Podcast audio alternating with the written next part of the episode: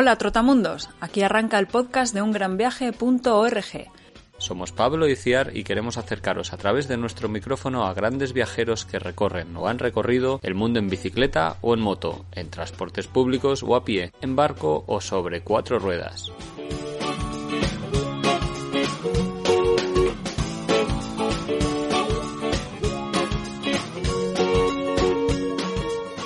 Conversamos con ellos para compartir experiencias y anécdotas, sueños e ilusiones y para escuchar de la voz de los protagonistas los mejores trucos y consejos viajeros. Empezamos ya mismo una nueva emisión del podcast de ungranviaje.org. ¿Nos acompañas?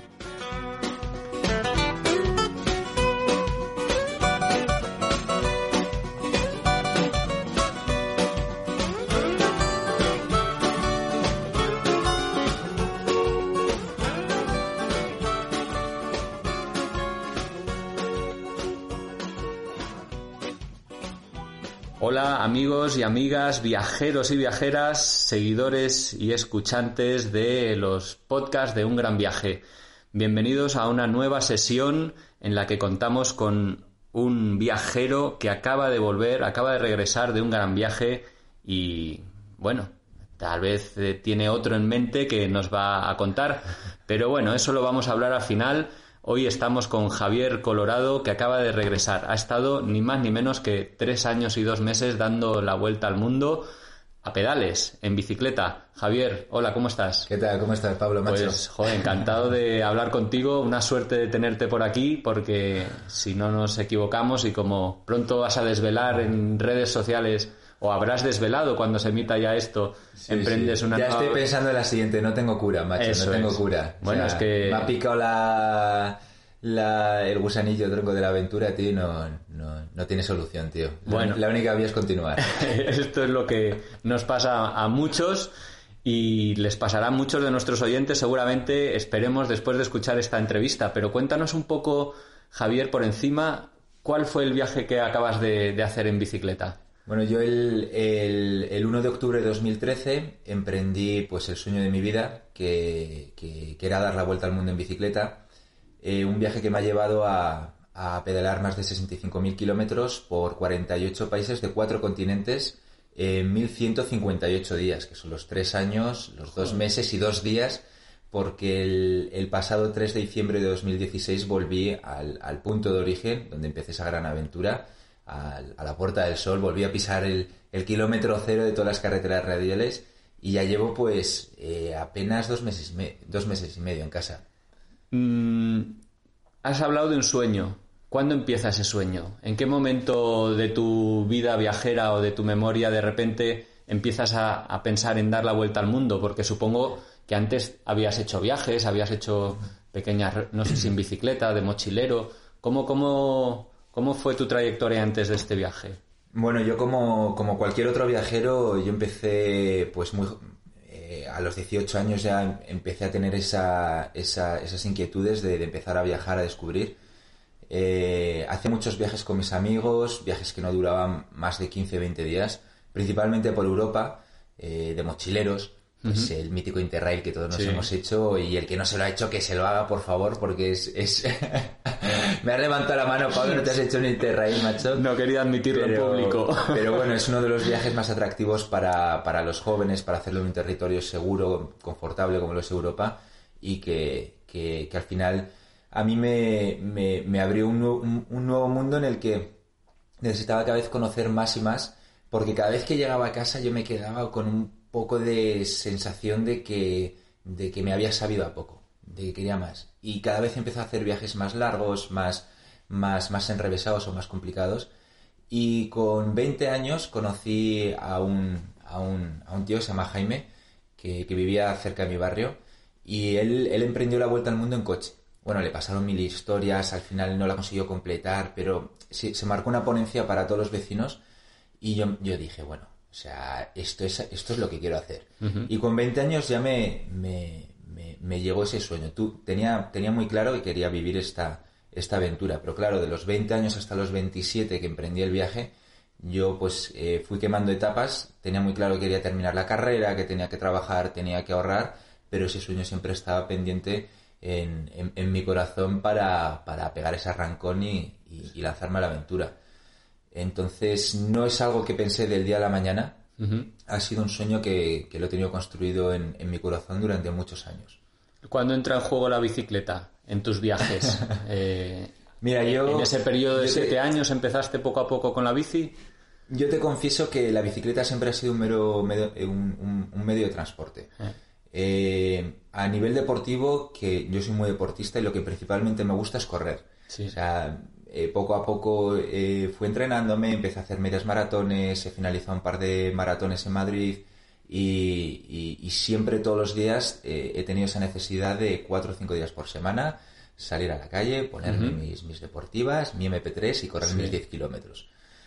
Y la bicicleta, como siempre ha sido ese medio de transporte también ligado al deporte y, un, medio de transporte que, a mí me aporta mucho, me aporta mucho a nivel, a nivel, a nivel emocional porque me lo, me lo paso muy bien, pues eh, es que estaba, para mí fue, fue de cajón.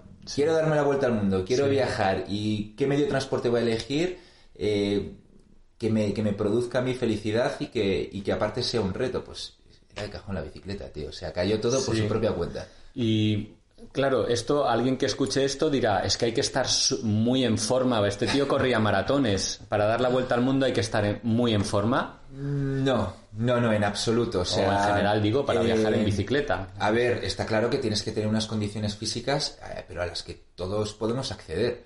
Eh, yo he conocido muchos cicloviajeros que, que, han, han empezado sin ningún tipo de preparación y luego poco a poco el propio viaje, pues empiezas al principio haciendo 50, 60 kilómetros y cada vez vas yendo un poquito más, un poquito más, lo que te va pidiendo el cuerpo hasta que llegas a tu nivel de confort. Mi nivel de confort ha sido siempre exigirme mucho porque me gustaba abarcar más de 100 kilómetros por día. Joder. Me proponía retos a lo largo del viaje. La mayor distancia que cubrí fue de 208 kilómetros en un día. La que menor, 20 kilómetros, que también hay que decirlo por, porque nunca sabes lo que te va a pasar si tienes problemas y tal, pero que al final cada uno va a encontrar su nivel de confort y 70-80 kilómetros por día se lo hace cualquiera. Y es que no es dedicarle tres horas ir a 25-26 kilómetros por hora, no, es que le dedicas todo el día. Te levantas a las 7, empacas la bicicleta, la tienda, tal, desayunas, le dedicas tres horitas hasta las 12, paras, hablas con la gente, sacas un par de fotos, te tomas un café, sacas un par de horas antes de comer, luego tres horas de... O sea, es que le dedicas todo el día. Es una experiencia muy tranquila, muy tranquila. Entonces, sin agobios, es algo que puede hacer absolutamente cualquiera. Es algo, además, muy barato, ¿no? Viajar en bicicleta, pero por lo que dices, tuviste que comprarte o conseguir el equipo, porque no eras ciclista anteriormente. ¿Qué cosas se necesitan? ¿Cuáles son las bases para viajar en bicicleta? Mm, yo creo que hay tres pilares básicos. El, primero, lógicamente, es, la bicicleta. La equipación de la bicicleta se resume, uno, en tener una bicicleta eh, en condiciones. O sea, hoy en día por 700, 800 euros te compras una bicicleta que te da la vuelta al mundo. Eh, luego equiparla, pues eh, ponerle todos los portabultos y luego también los portabultos, las alforjas. A fin de cuentas, merece la pena invertir dinero en comprarse, pues, una buena marca como puede ser la Sortilet. No les hago propaganda porque tampoco son ni colaboradores míos ni nada, pero es que son las, las, más utilizadas por, todos los cicloviajeros y no son baratas, pero es que te dan un, rendimiento que no te van a dar problemas en dos años. Si te compras unas baratas vas a estar bastante jodido periódicamente. Luego también está el tema de, de, la equipación para la, para la acampada, una buena tienda de campaña, un buen saco de dormir y, una buena esterilla y tener pues, pues tu hornillo, tener tu linterna, tener a lo mejor pues un battery tank para poder recargar el móvil tal. Mm. Y eso también nos lleva al tercer punto, que yo considero que es también muy importante, que es eh, la logística. Tener un buen teléfono, un, smartphone mm, imprescindible. imprescindible porque ya te saca muchas fotos, tienes eh, de muy buena calidad, no hace falta que te vayas con una reflex eh, vas a tener ahí tus mapas, el WhatsApp para hablar con la familia. A mí me pilló en el viaje esto de poder llamar por WhatsApp. Joder, qué revoluciona la mierda Skype. Y, para tener contacto con las redes sociales, con la familia, tener el mapa, puedes hacer transferencias con el móvil, tal. O sea, fundamental. Calculadora. Y luego ya el que quiera, pues para mí fue fundamental el ordenador, fue fundamental pues tener una cámara de fotos, siempre el poder documentar esa gran experiencia para mí es algo también muy importante. Igual estamos hablando de, yo qué sé, 2.000 euros en gasto total sin los aparatos técnicos, digo, porque eso igual sí que... Mira, en lo que se resume a la bicicleta, a equipar la bicicleta y luego todo lo que metemos dentro de, la bicicleta, incluyendo la ropa, ropa de verano, invierno, ropa de ciclista y ropa de pues unas buenas botas también es, algo bastante, bastante necesario. Y el tema de la acampada y todo, eh, si se saben hacer bien las compras y tal, no creo que sobrepase los 1.500 euros. o sea, tirando por lo bajo. Ahora bien, alguien que tiene 3.000 euros y se quiere gastar 3.000 euros en, la equipación, sin contar con, la logística, ¿sabes? en, el informático y tal, mm, se lo puede dejar perfectamente, ¿sabes? Y, más. Pero y más, ¿sabes? Pero que no es necesario. Y te puedes llevar una cámara Nikon tal de 3.000 euros si quieres, pero tirando por lo bajo de que con 1.500 euros te compras la equipación para darte la vuelta al mundo, sí, totalmente. ¿Tú buscaste patrocinios para que te dieran una bicicleta o alforjas? Has dicho que no, pero otro equipamiento, ¿cómo fue? yo, busqué de todo más al principio, pero, pero los únicos que, me devolvieron la, llamada y un poco pues, pues la, esa emoción de, emprender este nuevo viaje fue Forbea. Ellos me proporcionaron la bicicleta, me, luego también me, dieron la indumentaria, pues un maillot, un culot, tanto de invierno como de verano, eh, eh, un par de chaquetas, tenía el casco, o sea que al final todo ese material que yo no tuve que comprar, pues estamos hablando de los mil euros. Claro, claro. Entonces yo, yo, eso, pues gracias a ese apoyo, pues me lo, me lo pude descontar y dedicar ese dinero en, en, otras cosas de la equipación. Eh, de todas maneras... No he tenido, no he tenido sponsors, yo no he tenido sponsors. Yo he tenido colaboradores y mi principal colaborador, Orbea. Y el resto ha sido principalmente la colaboración de mis followers, tío. Mm. O sea, para mí mis patrocinadores, por decirlo así, han sido, han sido los followers, que han sido los que han estado ahí a pie de cañón día tras día. O sea, han sido, han sido el, principal apoyo. ¿E ¿Hiciste alguna campaña de crowdfunding o algo antes del viaje? Eh, antes de la partida, porque yo sé que durante sí. Yo empecé con, con, poco, con poco dinero. Eh, yo empecé la vuelta al mundo con, con 8.000 euros en la cuenta. Sí. La bicicleta equipada y 8.000 euros.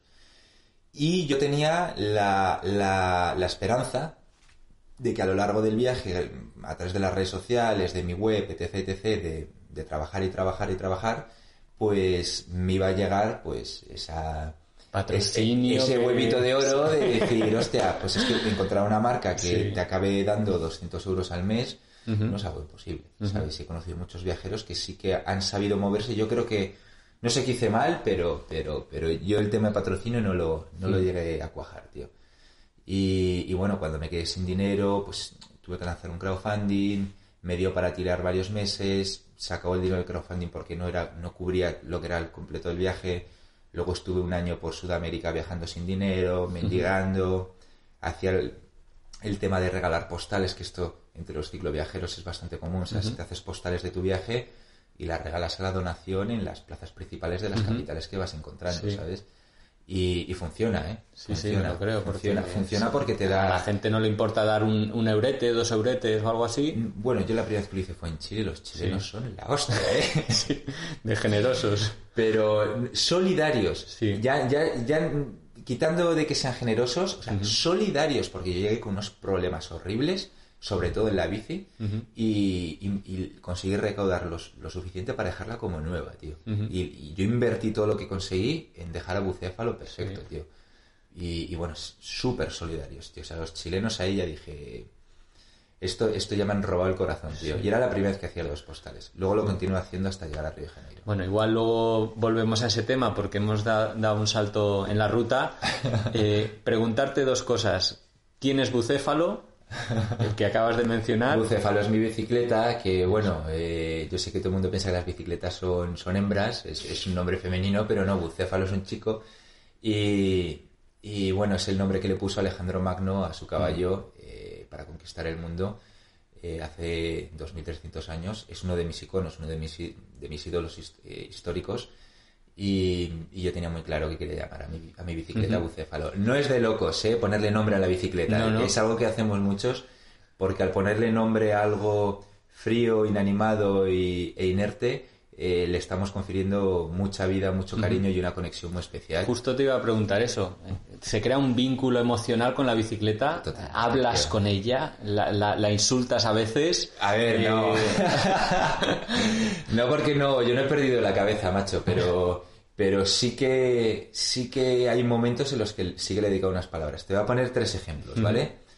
Uno, por ejemplo, si estoy en un medio natural con unas condiciones climatológicas muy agresivas, estoy eh, muy jodido porque estoy hasta el culo de barro, mm, eh, me he quedado sin agua, sin comida, tengo 30 o 40 kilómetros de barrizales hasta llegar al siguiente punto. Estoy ahí que o salgo o salgo. Y estoy empujando ahí a, la, a Bucéfalo, tal, qué, y digo, en plan, vamos Bucéfalo, y digo, vamos a salir de aquí. Nos animamos y eso sí que son, pues, pues gritos que, que- que sacas, pues, de, de, de ánimo tanto a la bicicleta como a ti mismo.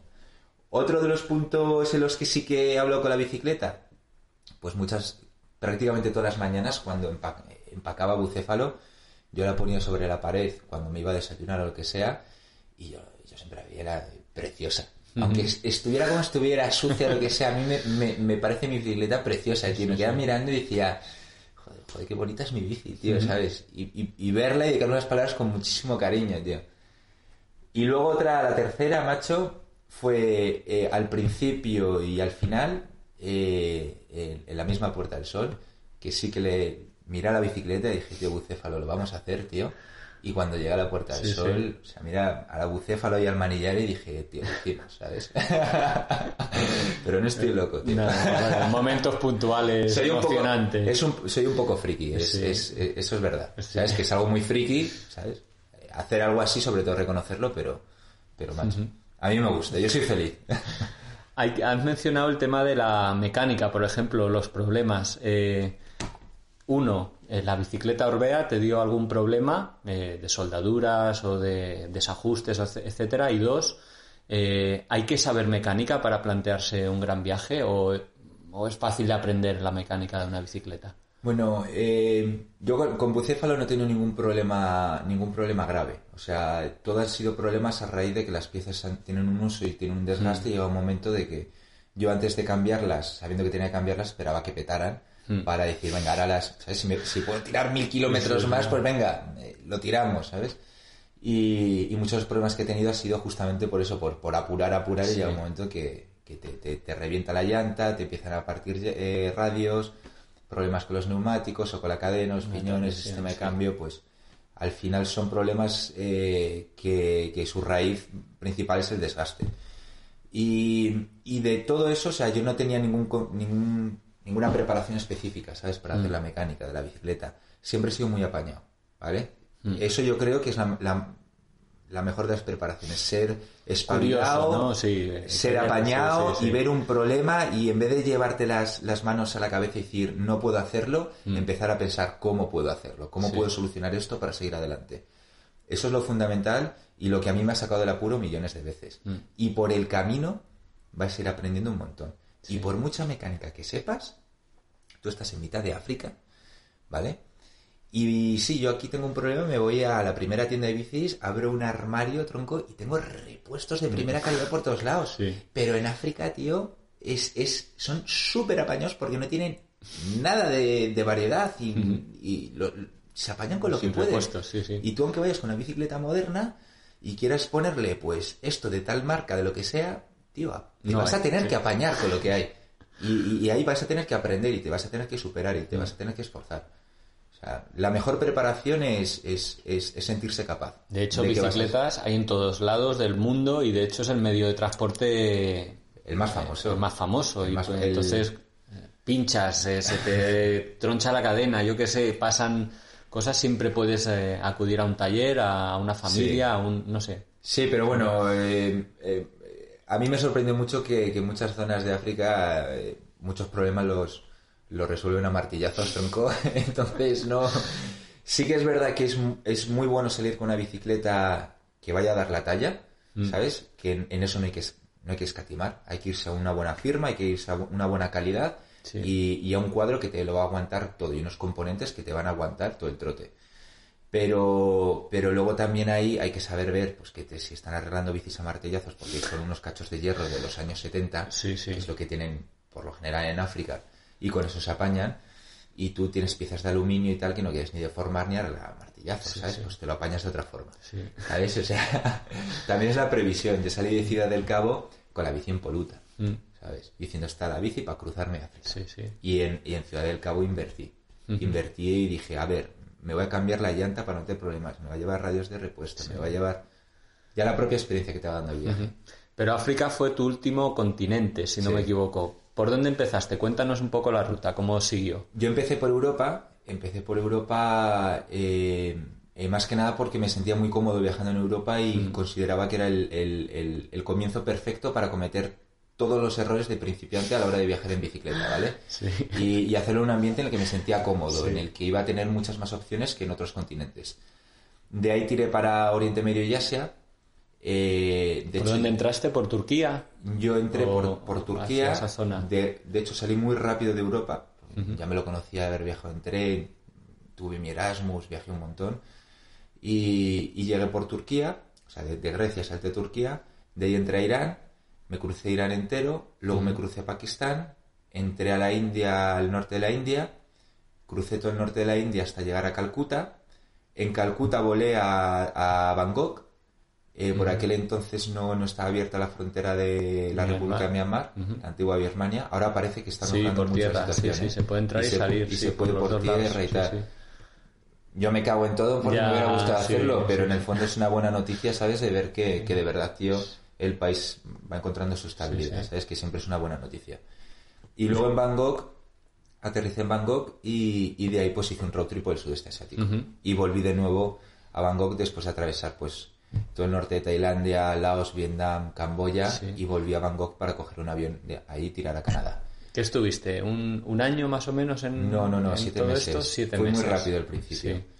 Y luego, luego ya pues en América me la recorrí entera de norte a sur. Hice pues de Canadá, Estados Unidos, México, eh, recorrí todo Centroamérica.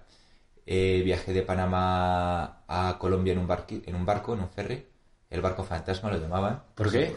Pues porque llevaban años y años diciendo que iban a abrir una línea de ferry y nunca llegaba el, barco y ya lo empezaron a decir que era el barco fantasma, ¿sabes? Y yo llegué justo cuando verdaderamente había llegado una compañía italiana, trajo uno de sus ferries y llegué en el segundo viaje que hicieron.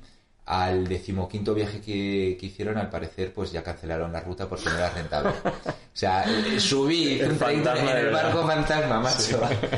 Y luego ya cuando llegué a, hice tierra en Colombia, pues ya estuve eh, recorriendo todo Sudamérica. Eh, fui de Colombia a Ecuador, luego hice Perú, Bolivia, Chile, Argentina, Uruguay y Brasil. ¿Eso cuánto te llevó? ¿Cuánto tiempo le dedicaste a América? Eh, América mucho tiempo, cerca de...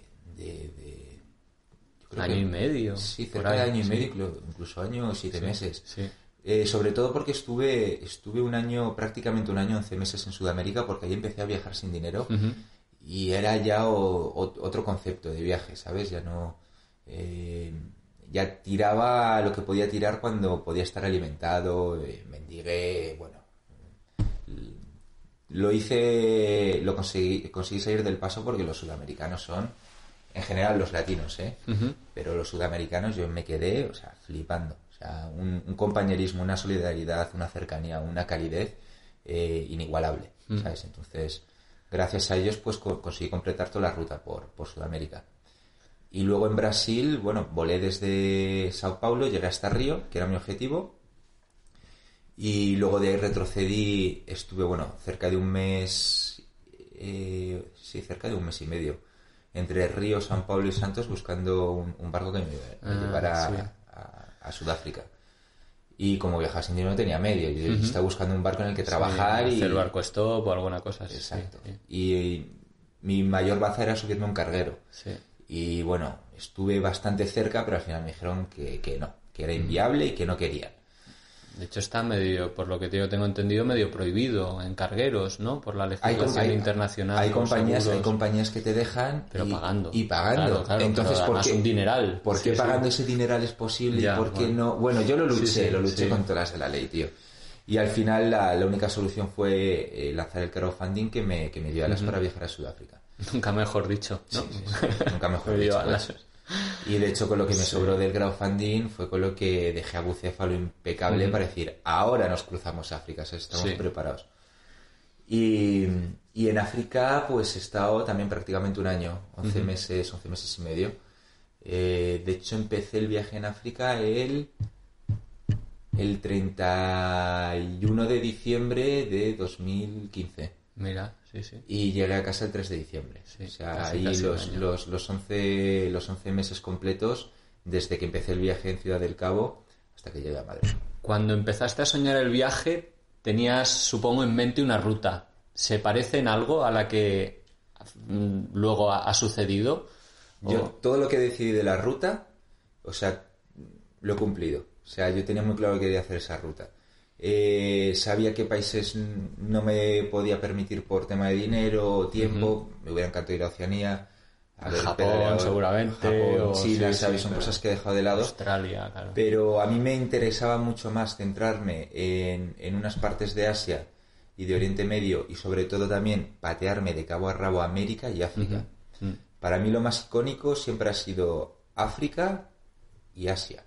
Y América, pues, ha sido también una revelación, pero yo en Sí. un principio del viaje yo lo veía como algo más fácil, más accesible. De hecho, viajar por todo, por todo el continente americano en bicicleta es muy, muy accesible. África te conlleva unos, una preparación un poquito más, más, con más experiencia.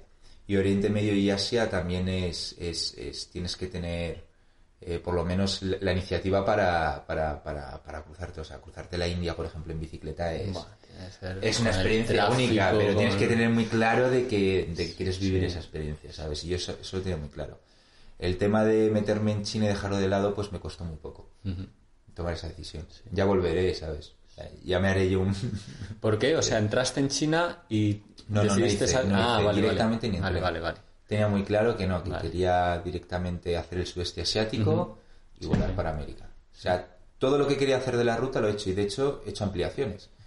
Muchísimas ampliaciones de, sobre todo en países de, oye, yo tenía pensado hacer esta ruta, pero me están diciendo que por aquí es total, Mm. son 500 kilómetros más, pero mira, ya que estoy aquí, bueno, Sí. vamos a ver qué hay. Sí.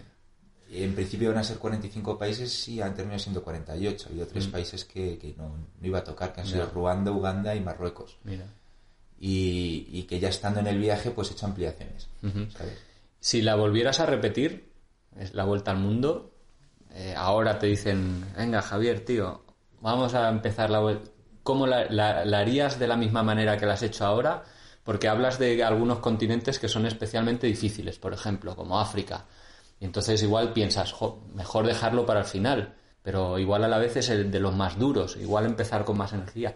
No sé, en general, ¿crees Pero que bueno, cambiarías? hacer, hacer otra vuelta al mundo sabiendo todo lo que y después Eso. de saber que me he dado la vuelta al mundo, mira, mm, te, te voy a decir una cosa, tío. Yo después de haberme dado la vuelta al mundo no creo que me vuelva a dar otra. Ya, bueno. Es, es, es- es- ya partiendo de esa base, ¿sabes? Porque ya he vivido, porque es demasiado tiempo fuera de casa, es, es algo para vivir una vez en la vida y ahora estoy en una dinámica de que quiero estar tres meses en casa, tres meses viajando, volver a estar tres meses e ir haciendo viajes medianamente largos de tres, cuatro meses, eh, muy puntuales en una región muy concreta, hacer una serie de retos deportivos por ahí, una aventura muy específica y luego volver a casa. Sí. O sea, eh, y, y entrar en esa dinámica, ¿sabes? De no parar de viajar, pero siempre estar de poco en poco en casa. Mm.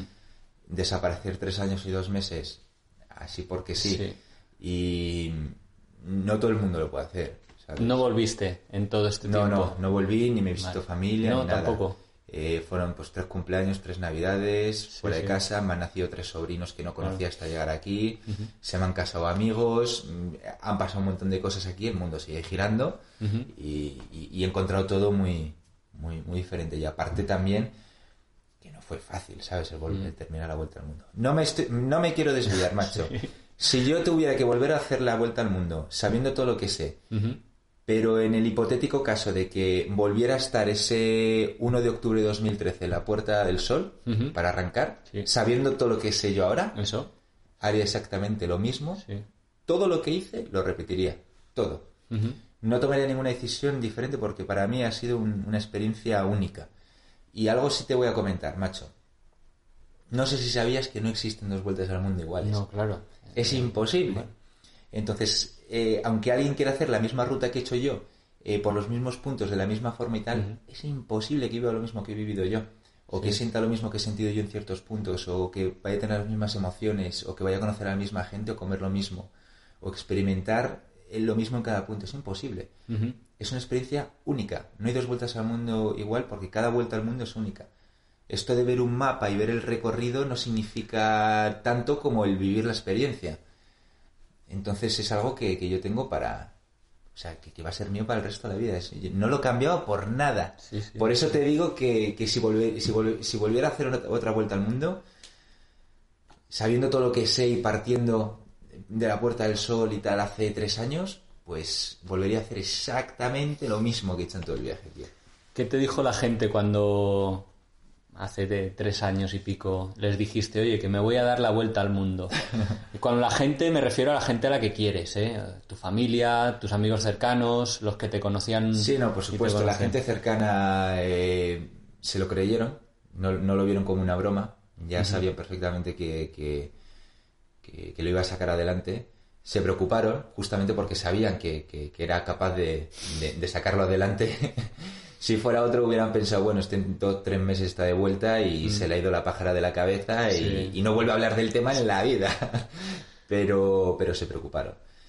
Y luego ya a medida que empezó el viaje y, que, iban viendo que, verdaderamente pues me, sabía mover, sabía sacarlo y tal, pues ese, sentimiento de miedo se fue reduciendo, aunque nunca desapareció, y empezó a creer el, a crecer eh, un, otro sentimiento que era el de orgullo, ¿sabes? El de mm. sentirse orgulloso y decir, joder, pues mira que me lo está haciendo y tal.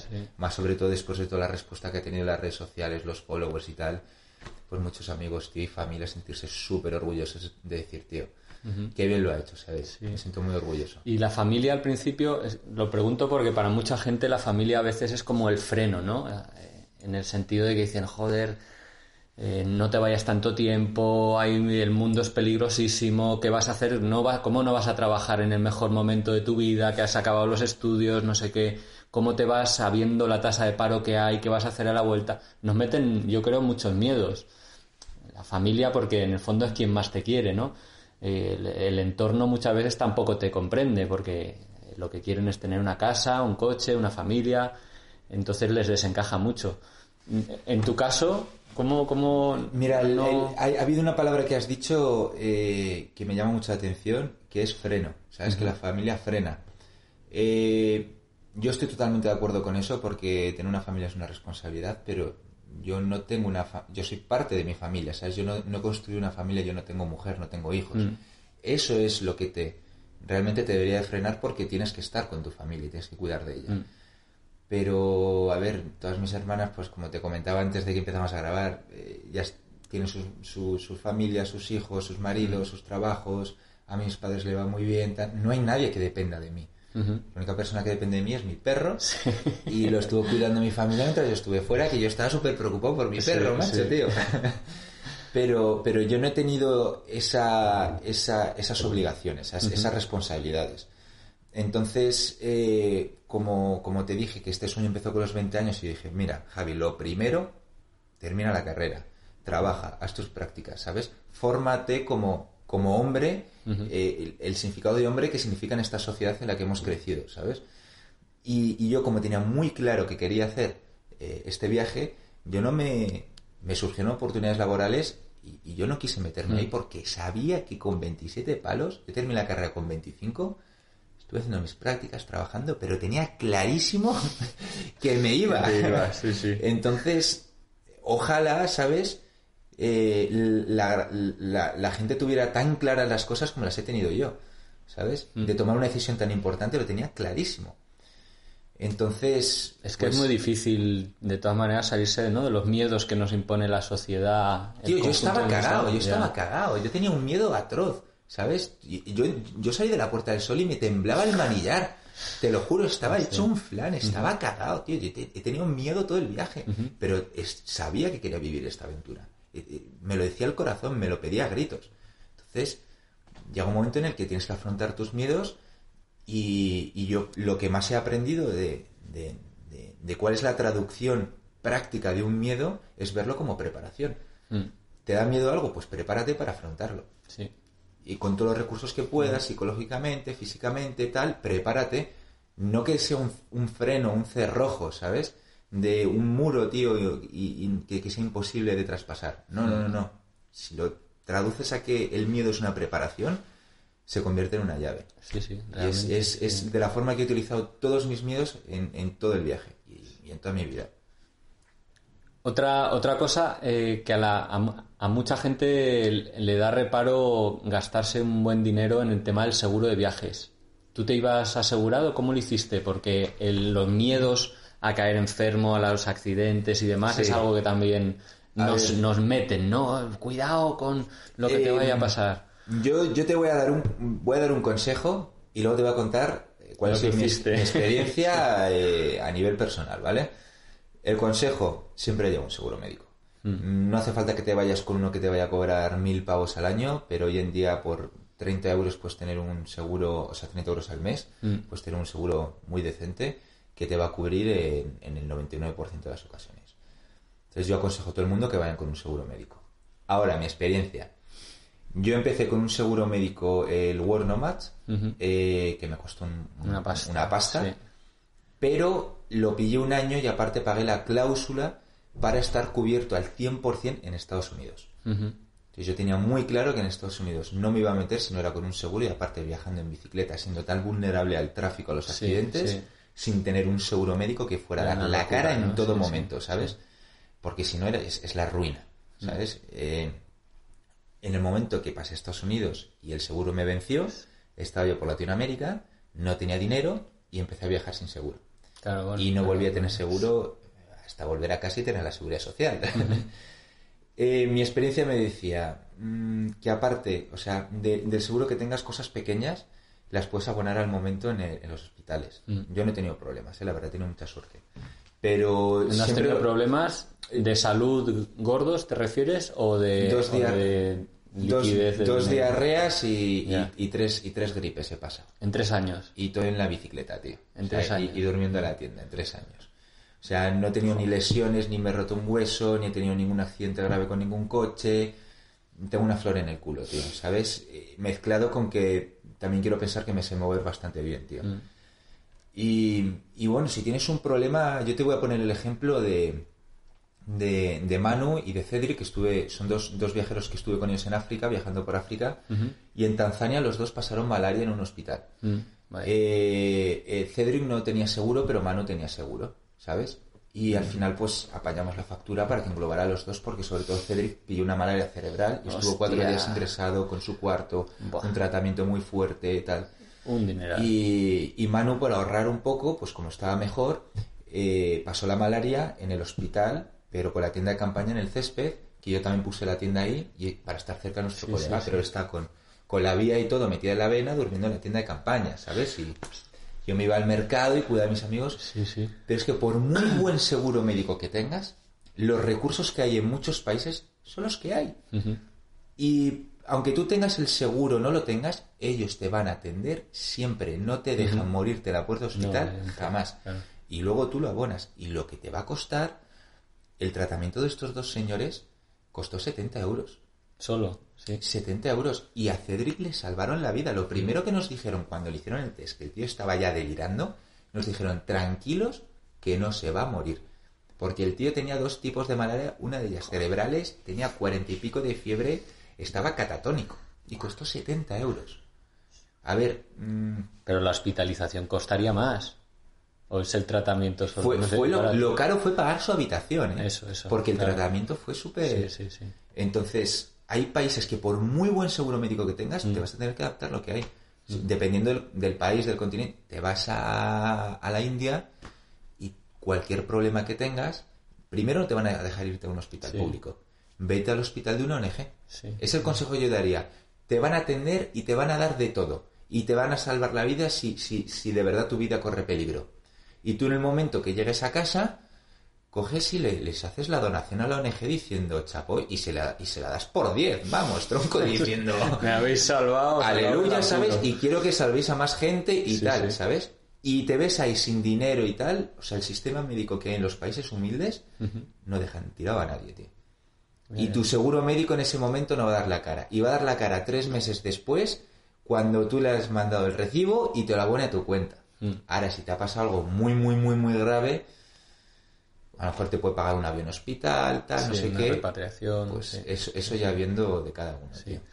Háblame un poco de la ruta en sí y de cómo es viajar en bicicleta o cuál, es, cuál ha sido tu experiencia de viajar en bicicleta por Asia, por Oriente Próximo, luego por Asia, por África, eh, uy, por América, por África. ¿Cómo te has sentido? Eh, ¿Cuáles son las sensaciones? ¿Hay un hilo conductor de la gente? ¿Todo es igual? No, no sé. eh, Mira, el, el hilo conductor de la gente es que el 99,9% de la gente que he conocido tiene un corazón en el pecho que, que- que no le Mm. cabe, macho. O sea, muy buena gente. La, la hospitalidad es internacional. No entiende ni de culturas, ni religiones, ni pasaportes. O sea, estamos todos abiertos a ella. Eh, eso ha sido el hilo mm, conductor de todo mi viaje, es, es- es saber que la gente es buena mm, y que me han hecho sentir bien recibido, acogido, apoyado en, en todo momento. Y te estoy hablando de mu- muchas culturas y muchos eh, eh, tipos de sociedades que, que he conocido y siempre he tenido la misma respuesta.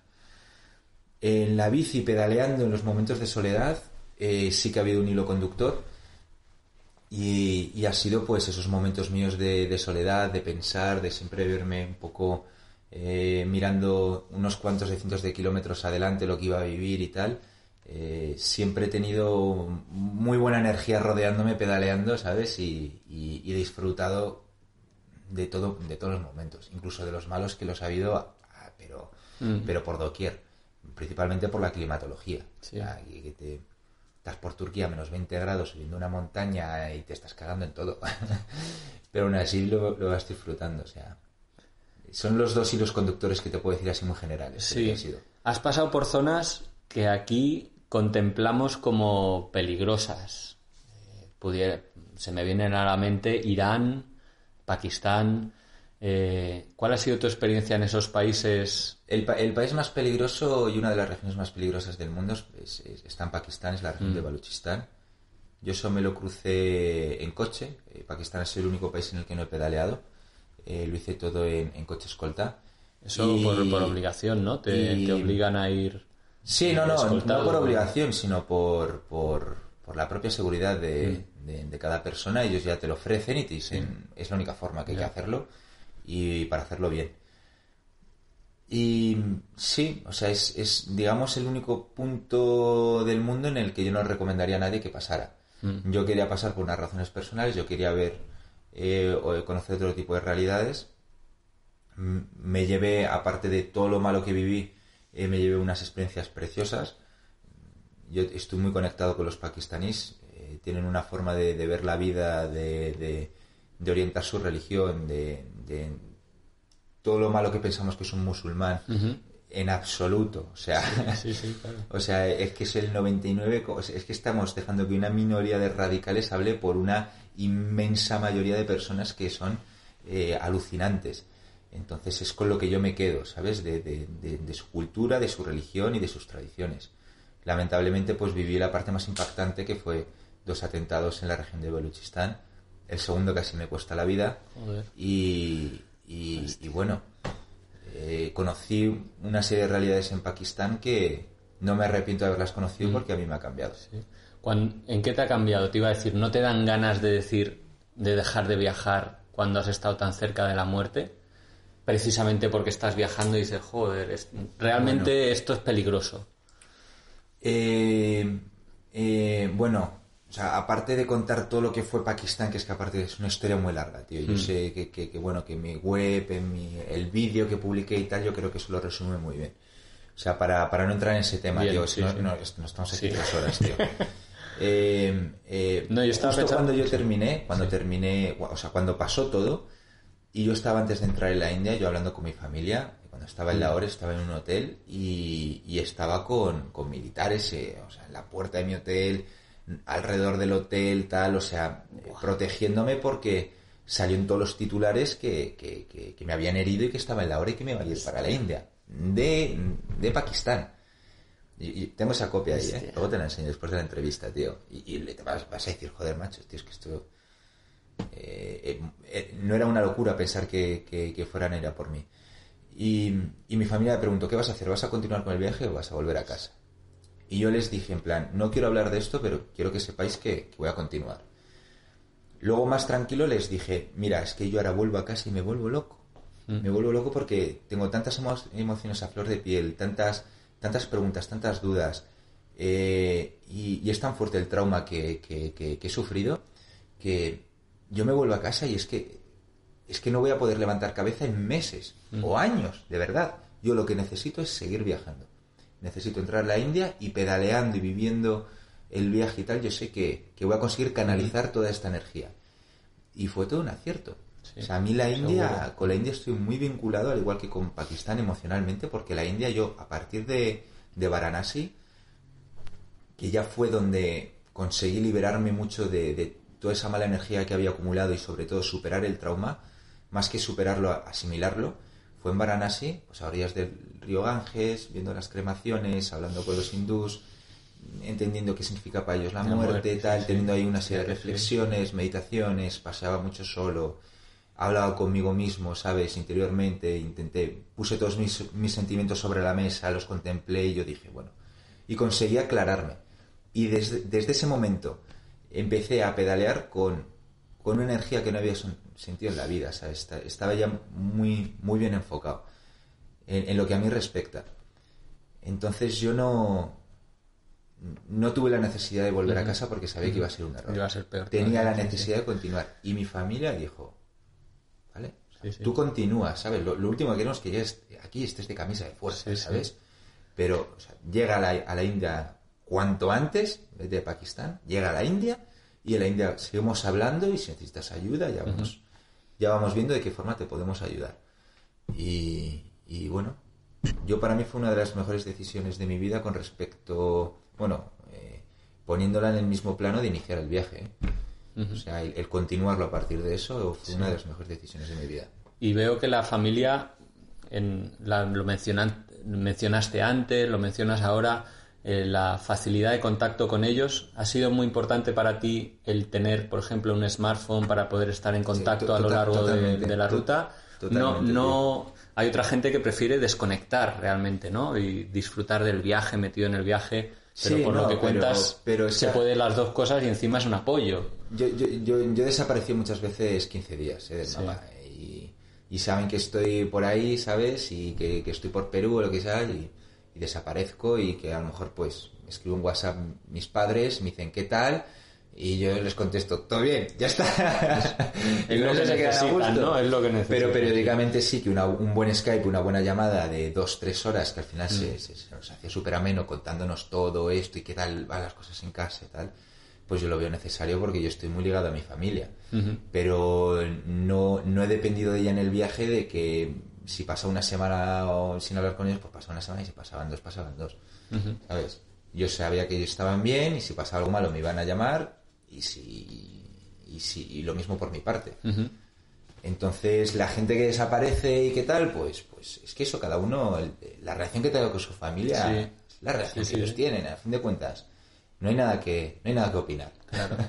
Oye, mucha gente se plantea o muchas barreras por el tema del dinero, ¿no? Eh, de que no voy a tener suficiente dinero y demás, que fue, bueno, el dinero al final eh, fue bastante condicionante de cómo viajaste, por lo que has dicho, en el sentido de que te quedaste sin él en mitad de la ruta.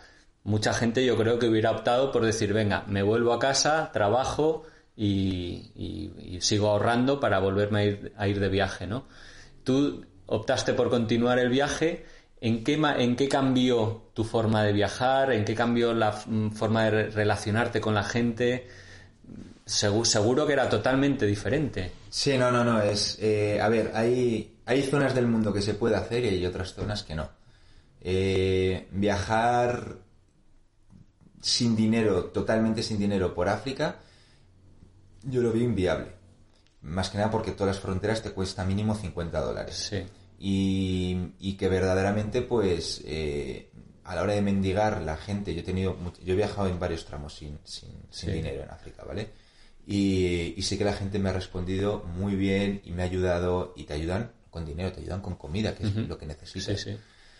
pero, pero no es un continente en el que puedas viajar literalmente sin dinero o sin una previsión de que en una semana vas a tener un ingreso porque has conseguido soltar este artículo en la revista te va a llegar ahí un, un dinerillo, ¿sabes?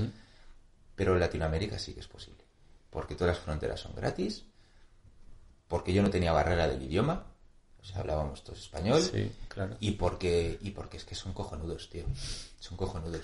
Entonces ya teniendo esa, eh, quitada la barrera del idioma, eh, la barrera social, ¿sabes? De que mm, nos ven a todos como unos gringos, ah, no, que este es español, ya empiezas ahí a hablar y tal, y mi, mi reacción con toda la gente que me cruzaba empezó a ser mucho más, más, más grande, porque te- necesitaba ayuda.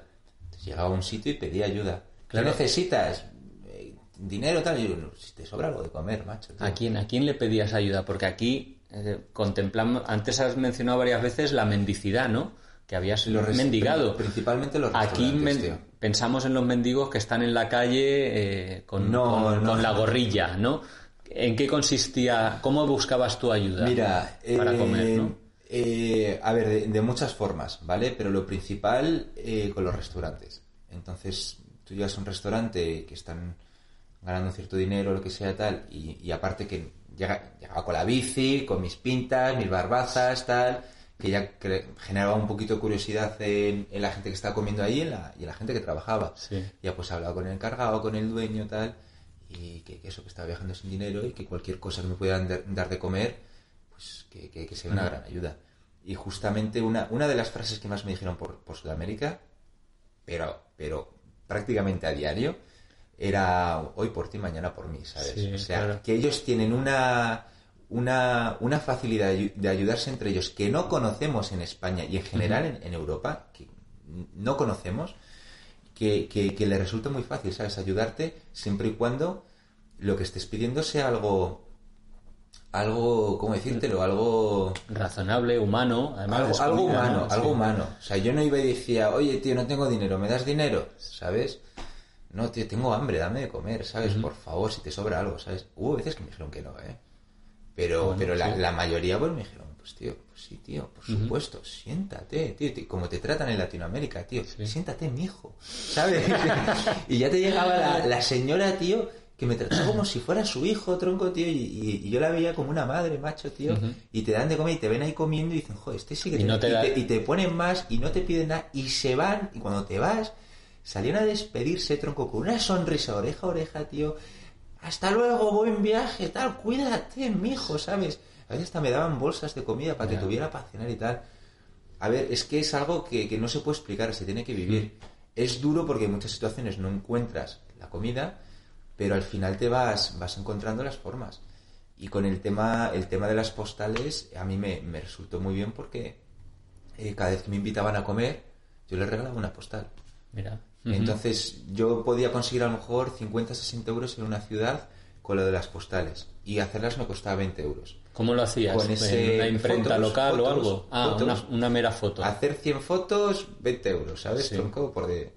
y, y, y, a ver, yo sacaba algo de dinero con eso para tener un poquito mi independencia. Decir, tío, me va a cruzar un desierto, necesito tanto de agua, tanto de comida, Sí, necesito provisiones, estas sí, provisiones, porque no voy a encontrar a nadie. y, y luego si hay alguien que me ayuda, yo sacaba las fotos, tronco, se la firmaba en una dedicatoria y, se la, y le regalaba la postal Sí. y se quedaban súper contentos. Claro. Bueno, porque en, la tío. manera en que podías les estabas dando un lo que tú recuerdo. ¿sabes? En plan, porque siempre saca, nos sacamos alguna foto con el móvil o algo, pero, pero yo les daba la postal de mi viaje y se la firmaba y les ponía mi web, les ponía mi, mi número de contacto, tal, tal, para que siguiéramos hablando. Y, y al final es una forma en la que acabas relacionándote con la gente muchísimo más personal. Mm. Debe dar reparo al principio, ¿no? Bueno, como todas las cosas que haces que haces por primera vez, ¿no? Pero Es yo- que da mucha vergüenza, Sí, da ¿no? mucha vergüenza. Yo soy muy vergonzoso. no, yo es que me visualizo en esa condición y también Muy, muy, muy, muy vergonzoso, pero eh, aprendí y muy rápido que lo primero que, que devora el hambre es la vergüenza. bueno, claro. Es lo primero que te devora. Sí, sí. Y yo solo llegaba al punto de mendigar y tal, o sea, mendigar digo de pedir o sea, eh, ayuda cuando tenía un hambre, y- o sea, catatónico, o sea, que estaba ya destruido. Porque muchas veces a lo largo del día la gente que conocía ya me ofrecían, oye, pues vente a casa a comer y tal. Y luego ahí ya les contaba, digo, pues tío, la verdad que me estás, me salvando el día porque estoy viajando sin dinero, tal, no sé qué, y tenía pensado pedir comida en ese pueblo, tal, no te preocupes, tal, vente a comer con la familia, tal. Y, y, bueno, lo complicado es cuando el hambre te ha devorado la vergüenza y esperas, esperas, porque ya lo último que te devora es la dignidad. Y ahí es ya cuando mendigas y suplicas, macho, que me ha pasado un par de veces. un par de veces que, que, que- bueno, unas cuantas más, tío. ¿Para qué vamos a mentir? Sí. Bueno, pero es una Pero de cura humildad de, y... to- de todo se aprende, tío. De todo se aprende. Ahora te digo una cosa, ¿eh? Ha sido... eh, viajar así con tan, tan, tan pocos recursos es algo que hay que vivir. En, en- eh, todo viajero debería de, de vivir, eh, desde mi punto de vista, pero durante un de- determinado tiempo. O sea, no, no es forma de viajar. No es forma de viajar. Lo que es bonito de viajar es también poder aportar, ¿sabes? De ir con una serie de recursos, ¿sabes? Aunque sea con tres dólares, con tres dólares al día, puedes tener comida en África para Sí, comer sí, y claro. muy bien, ¿sabes? Sí, Y a 3 dólares hay que llegar, ¿sabes? Aunque ya te digo yo que ha habido tramos que lo he hecho con cero, ¿eh? Y, y aún así, por, por situaciones varias, ¿eh? Pero aún así no, no me han dejado la estacada. Eh, Javier, eh, se nos está acabando el tiempo. Venga. Porque podríamos estar hablando horas. Intuyo, no hemos. Te había preparado una serie de preguntas aquí, pero realmente luego estamos improvisando bastante y se me quedan miles, miles en el tintero. Pero igual, no sé si quieres contarnos un poco del libro que estás publicando ahora, eh, que creo que va a tener una fina- finalidad eh, solidaria que porque además estabas diciendo que hay que viajar con dinero, hay que dar también algo, no Sí. solo recibir. Eh, bueno, es, un libro que, que, a ver, lo, lo principal que no, o sea, la idea principal que no quiero que se quede la gente es que es un libro solidario y lo compré porque es un libro solidario, ¿sabes? Es, es, es, lo pone en la portada, o sea, Sí. no te preocupes, ¿sabes? Que es un libro social, Vale. lo, lo defino como un libro social. Es un, un, un libro que se llama la, La anécdota 101, es un anecdotario, son 100 anécdotas de mi viaje. Eh, es un libro muy directo porque en, en- en una semana dedicándole un par de horas por la tarde te lo has leído entero y has hecho un repaso de mi viaje muy, muy profundo. Y son anécdotas que, que son de entre 300 a 700 palabras cada una y van eh, acompañadas de una imagen. Eh, es una, ve- es- está en versión digital, va a costar 5 euros. Y, y bueno, la anécdota 101, hay que leerse el libro para descubrir cuál es la 101, porque son 100 anécdotas lo que yo escribo en mi viaje. Tengo muchísimas más, pero son 100 anécdotas que de cada una he aprendido algo, tienen valoraciones, tienen reflexiones. eh, transmito muchas cosas que, que- que yo he aprendido del viaje. Eh, entonces sí que es una forma de viajar conmigo, pero mucho más al grano, que es lo que me pregunta todo el mundo. Oye, cuéntame algo, una anécdota. Te voy a contar 100, colega, ¿sabes? Y luego la idea de que, de que el libro va a ser social, Social, sí. es, es que justamente el, el 100% de los beneficios que consiga eh, recaudar gracias a la venta del libro en todas las plataformas que hay en Internet, desde Amazon, Google Play, Apple Store, etc., etc., descontando la comisión que me van a cobrar estas plataformas, el 100% va a ir destinado a The South Face. Entonces, eh, The South Face es una ONG que opera en, en la Universidad de Nairobi, opera en, en Kenia, y subvencionan becas universitarias a, a chicas, a jóvenes de entre 18, 20 años, 20 y pocos, que su sueño es ir a la universidad para formarse y trabajar en, su, en, en la tierra que han nacido. Entonces la idea es no agradecer, yo no, no, no quiero agradecer a nadie con este libro todo lo que me han ayudado, yo no quiero eh, quedarme a gusto conmigo mismo y decir, bueno, por lo menos he hecho esto, ¿sabes?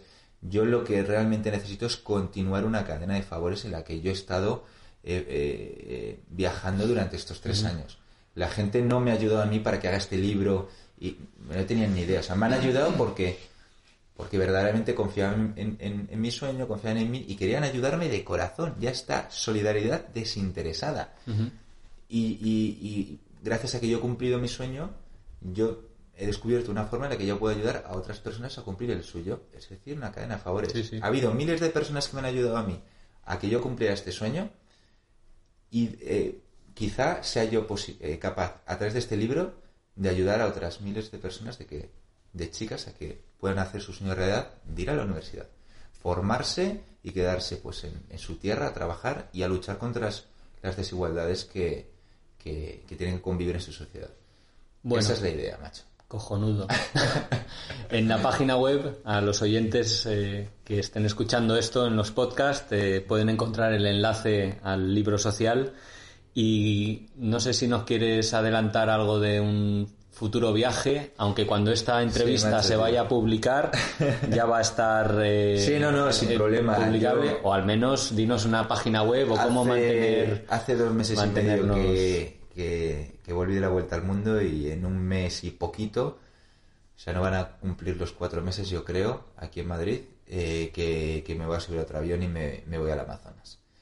Eh, fue un viaje que se me planteó mientras estaba en Ecuador, pero no podía hacerlo en bicicleta y me lo dejé ahí en, en la chistera y dije, cuando vuelva a casa, volveré aquí y me, me haré este viaje por el Amazonas. Entonces me lo quiero cruzar, eh, eh, hacer 3.000 kilómetros del Amazonas en una canoa indígena. O sea, tallarme yo mi propia canoa e ir a favor de corriente hasta llegar a Manaus. Y bueno, ahí estoy, o sea, cada vez está más cerca y probablemente no sé cuándo publiques esto, a lo mejor ya estoy allí, pero ya Seguro, te digo que va a sí, salir y, y tengo otros viajes ahí la, pendientes, pero el, el primero es este.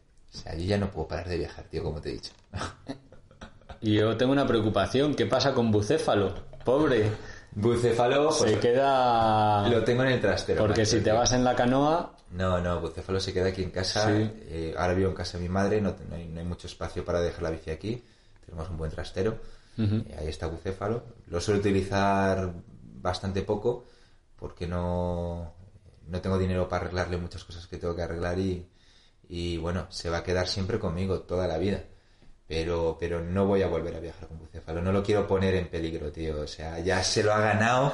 Incluso salgo a hacer recados por Madrid y me da un apuro dejarlo atado Sí, en una farola, eso. tío. O sea, si entro en un negocio lo que sea, es que estoy todo el rato pendiente, yendo rápido y tengo que comprar esto y asomándome está la bici, digo, que nadie me la vaya a tocar. O sea, no, es una bici que yo no la quiero poner ya más, más en riesgo. Para mí es, es algo que va a estar toda la vida conmigo y, y que el la posición que, que le espera es, es quedarse en casa tranquilamente jubilada. y salir en momentos puntuales a, a dar paseos y Sí, disfrutar y a revivir la aventura, tío. Bueno, Javier, oye, que seguiríamos hablando horas y horas. eh, Ya, me enrollo mucho, tío. Me, no. haces, me haces una pregunta, tío, y te, te acabo contestando tres cosas que no me habías dicho. Bueno, pero es lo que tiene conversar en, con colegas, así Sí, que sí, sí. muchísimas gracias por tu tiempo. Esperamos que los oyentes hayan disfrutado de esta eh, conversación y si quieren seguir tus viajes y saber más de ti, si es que no te conocen todavía, ¿dónde lo pueden hacer? Eh, por las redes sociales. O sea, yo a través de mi web, coloradoontheroad.com. Pues ¿Cómo, cómo? coloradoontheroad.com. Eh, ahí ya tengo la página principal, eh, puesto las redes sociales, que, directamente te, te- te mandan a todas ellas. Y que va a ser lo que más, más le voy a dar vida ahora con todo el tema del Amazonas. Y de los siguientes proyectos y de los siguientes viajes, o sea que se ha acabado. Colorín colorado, este cuento no ha acabado, macho. Y queda mucho mundo por, por descubrir. muchas experiencias. Así que el que se quiera animar, bienvenido va a ser.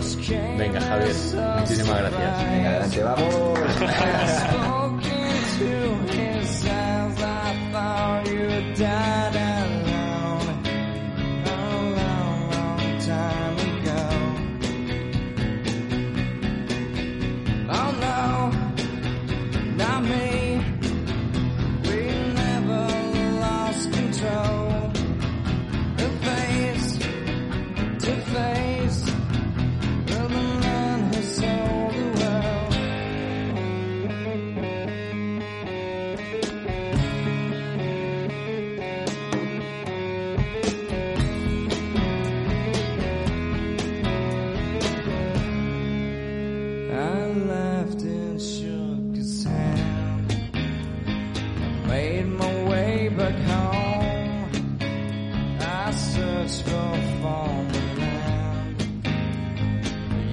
years and years around.